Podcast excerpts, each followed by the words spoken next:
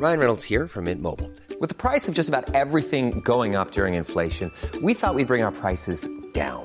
So to help us, we brought in a reverse auctioneer, which is apparently a thing. Mint Mobile unlimited premium wireless. Ready to get 30, 30, bit to get 30, bit to get 20, 20, 20, bit to get 20, 20, bit to get 15, 15, 15, 15 just 15 bucks a month. So, Give it a try at mintmobile.com/switch. slash $45 upfront for three months plus taxes and fees. Promo for new customers for limited time. Unlimited more than 40 gigabytes per month. Slows. Full terms at mintmobile.com. Heraldo Podcast, un lugar para tus oídos. Noticias del Heraldo de México.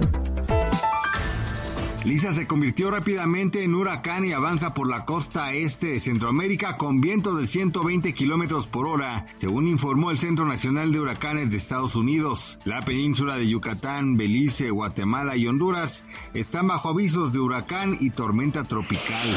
Felipe Calderón, expresidente de México, negó que exista una investigación en su contra por delitos de lesa humanidad en la Corte Penal Internacional de La Haya. El exmandatario refutó las declaraciones ofrecidas por el secretario de Gobernación Augusto López, quien sentenció que existe un proceso en contra de quien fuera miembro del Partido Acción Nacional por el operativo rápido y furioso. Corea del Norte disparó el miércoles al menos 23 misiles, incluido uno muy cerca de las aguas territoriales de Corea del Sur. Su presidente lo denunció como una invasión territorial de hecho. Las Fuerzas Armadas surcoreanas informaron inicialmente que Pyongyang había disparado 10 misiles y posteriormente dieron a conocer paulatinamente los otros 13 lanzamientos.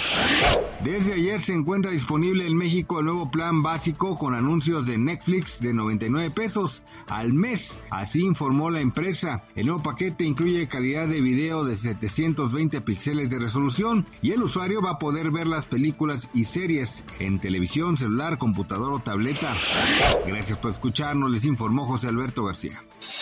Noticias del Heraldo de México.